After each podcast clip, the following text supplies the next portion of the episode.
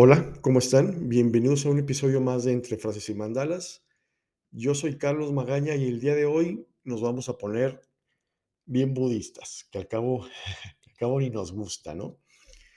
Y vamos a hablar de algo que es muy importante en toda esta filosofía de vida, que son las tres marcas de vida. Y son las tres marcas de vida que según el budismo eh, son básicamente la esencia del Zen. Y son tres aspectos de la vida eh, cotidiana, digamos, la transitoriedad, la insustancialidad y el sufrimiento. Esos son los tres sellos o tres marcas que están presentes en nosotros y en todo lo que nos rodea. Las vamos a ir abordando una, una a una, ¿eh? no, se, no se me desesperen. Y es que esas tres marcas de la vida se refieren a tres características que son intrínsecas en la existencia humana. Es decir, no, no podríamos ir por la vida sin, sin dos o sin una o sin las tres, van inherentes en, nuestro crecimiento personal y, y, en nuestra vida, querramos o no. Originalmente se llamaban trilasana, espero estarlo pronunciando correctamente, aunque también se les conoce como los tres sellos de la existencia o los tres sellos del Dharma, tienen eh, muchos nombres, pues son básicamente lo mismo, ¿no? Se tratan de las enseñanzas, enseñanzas perdón, fundamentales de, esta, de este estilo de vida, de esta, de esta filosofía de vida que es, que es el budismo. Y es que estas tres realidades tratan de explicar todo el tiempo cómo es la naturaleza del mundo y de todos los fenómenos que ocurren en el mismo. Mm, son algo así como la base para la liberación personal. Pero es importante no solo comprenderlas a nivel intelectual, o sea, que podamos leer de ellas y encontrar eh, un montón de, de, cosas en Internet sobre ellas o en libros o oyendo directamente con los budistas y aprenderlo como de este modo inte, intelectual o racional, sino lo importante sería aceptarlas y aceptarlas de forma plena y auténtica sobre todo y claramente a nivel emocional. Es esta parte de ser congruente de lo que sabemos con lo que actuamos, lo que decimos, lo que pensamos. Es, literalmente, o sea, es estar siendo consciente de nuestra actitud y de nuestro comportamiento todo el, todo el tiempo, ¿no? Antes de llegar a, las definiciones de cada uno de estos tres sellos, vamos a, a, a decir una frase que a mí me gusta mucho de, Thich Nhat que es este budista que, todos hemos visto a lo mejor en, alguna, algún video o en alguna fotografía y que todos lo tenemos como muy en la mente, eh, como máster de estas cosas, ¿no? Y él, y él decía o dice, los sentimientos van y vienen como las nubes en un cielo ventoso. La respiración consciente es mi ancla. Fíjense qué importante. Ya nos está hablando de la respiración consciente, que aquí hemos hablado mucho de, esa parte, y de qué es su ancla cuando uno va, pues ahí, tal cual a la deriva de las cosas. Respira, respirar conscientemente nos mantiene en el aquí y en el ahora.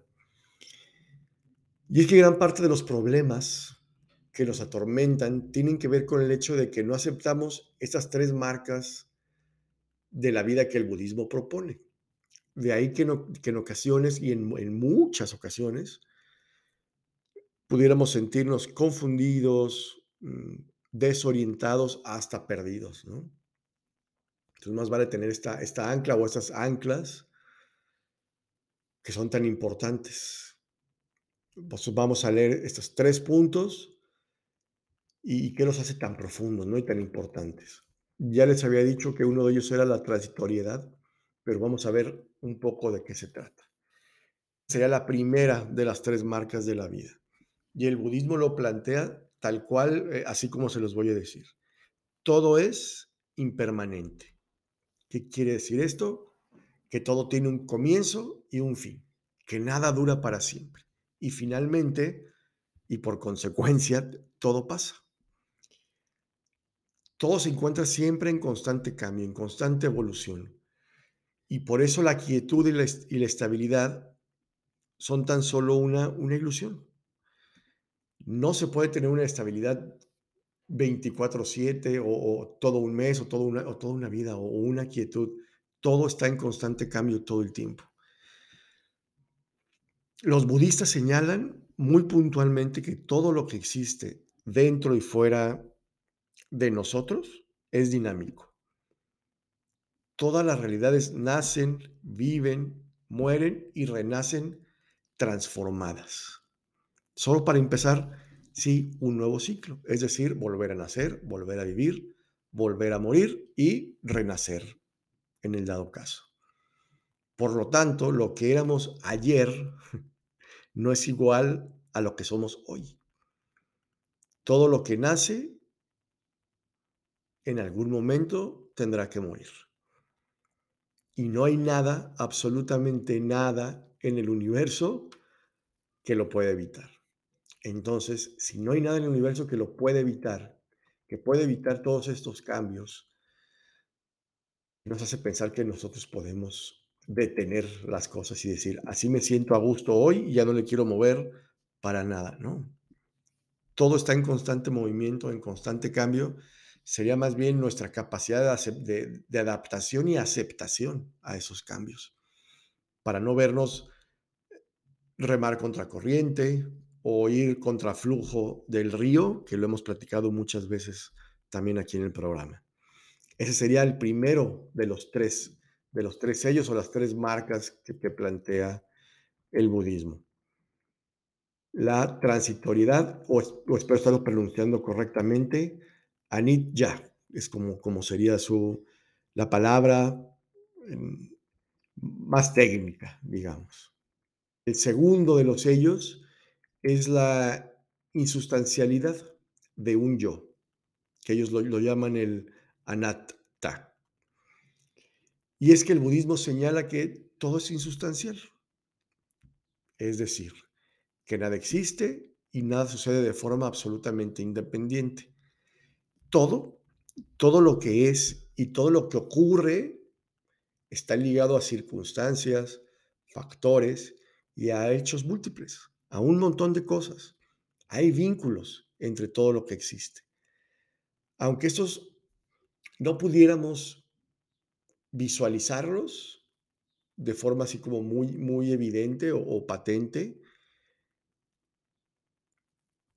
en el plano individual, la insustancialidad, perdón, se refiere a la inexistencia de un yo. ¿Y eso qué es? El ego. Sí, están ahí, son reales. Puesto que todo está cambiando, como lo decíamos anteriormente, el yo también debería cambiarse. Es una identidad fija, o más bien es una idea falsa de esta identidad fija.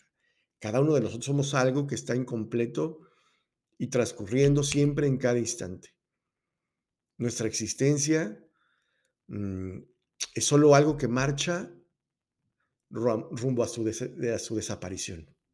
Por lo que platicábamos hace un segundo de inevitablemente vamos a dejar de estar aquí. Todos tenemos que cumplir este ciclo. Entonces, cuando eliminamos el ego de la ecuación, nos damos, nos damos cuenta de, de este cuerpo o de esta fase finita que tenemos y es mucho más fácil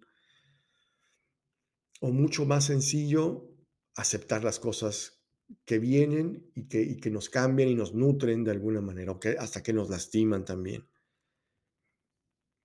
De ahí que esta perspectiva se llame olvidarse de uno mismo y no atender justo lo que estamos hablando de, del ego.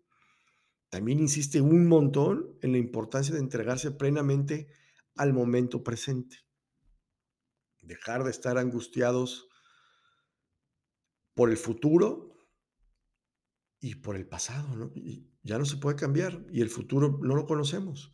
Si estamos viviendo en este presente, ya estamos dejando atrás el ego, estamos dejando atrás el yo y le vamos a dar una, una importancia muy importante a esto que decimos de vivir en el aquí y el ahora, en este, en este instante. Lo que éramos antes y lo que seremos mañana, pues no cuenta. lo importante es esa acción de este momento. Y así como eh, el respirar era nuestra ancla, un poco en lo anterior, para para mantenernos en esta en esta vorágine que es lo los constantes cambios que tiene que tiene la vida. Aquí lo que nos va a ayudar un montón es la meditación. Esa es la que nos va a ayudar un montón a comprender eso. Y si se fijan, obviamente, pues están entrelazadas. No puedes no puedes meditar sin estar practicando una respiración una respiración consciente. La tercera marca de la vida o la el tercer sello es el sufrimiento. Dukkha o dukkha. Esta última de las 3 marcas de la vida se expresa con con el precepto de todo es insatisfactorio. ¿Qué qué quiere decir que todo es insatisfactorio? Quiere decir que no hay nada ni nadie en el mundo que pueda generar una satisfacción constante y permanente. Así de sencillo. Para los budistas, aquello que genera felicidad es probablemente la causa de un sufrimiento posterior. Es ese ese pequeño espacio en el que sentimos que ya, ya lo logramos y ya no nos hace falta nada y vas y te estrellas contra pared. Entonces, si eres consciente de que el sufrimiento está ahí, a la a la vueltita de la esquina, te quitas un montón de angustias de encima. Y este sufrimiento se expresa principalmente de 3 maneras. La primera y la más evidente sería el sufrimiento físico, que es la forma más más básica y más burda de de un dolor o de un padecimiento. Porque te caes, te pegas y estás sufriendo, ¿no? Porque sientes ese dolor. La segunda forma sería esta forma de sufrimiento a la que sobreviene la que sobreviene a partir de una pérdida. Bien ya sea de de una persona, de un ser amado, o de alguna de nuestras mismas facultades, ¿no? O posibilidades. Imagínense en perder de repente la vista o nuestra capacidad motriz. Es una forma de sufrimiento bien fuerte, bien dura, porque porque normalmente puede venir de golpe, algo inesperado. Imagínense el ese sufrimiento que es muy profundo. Y la tercera expresión de sufrimiento es la más sutil, pero al mismo tiempo es también la más profunda. Tiene que ver con ese dolor, mm, que acompaña a la existencia misma.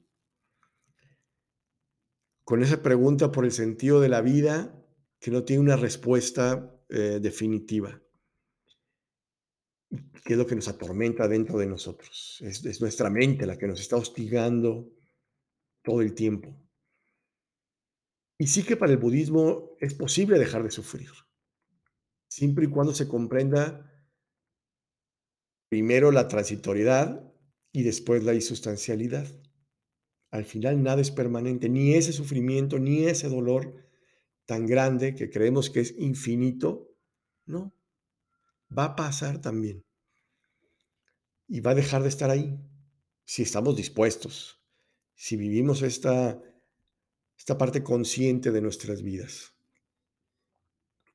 Hay hay sufrimiento porque esto no se acepta genuinamente, porque nos aferramos, porque al parecer abrazamos un poco de más ese dolor. Una cosa es entender que sufrimos y y abrazar esa tristeza o ese dolor un momento, pero no aferrarnos a él.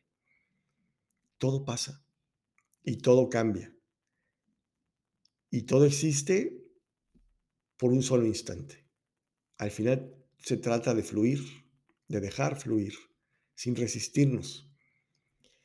Y esa es la manera de desterrar el sufrimiento. Y eso nos podría llevar a las leyes del karma, que que también sugiere el budismo en las 12 leyes del karma, pero yo yo siento que eso va a ser tema para otro lunes, familia, porque por hoy toca reflexionar un poco sobre estas 3 marcas de la vida que nos que nos sugiere el budismo, que son parte importante del del budismo, del del mundo zen. Y platíquenme, platíquenme qué les parece, ¿les hace sentido, no les hace sentido, les les les mueve algo, los hace sentir algo, pensar en estas 3 3 formas de llevar nuestra vida?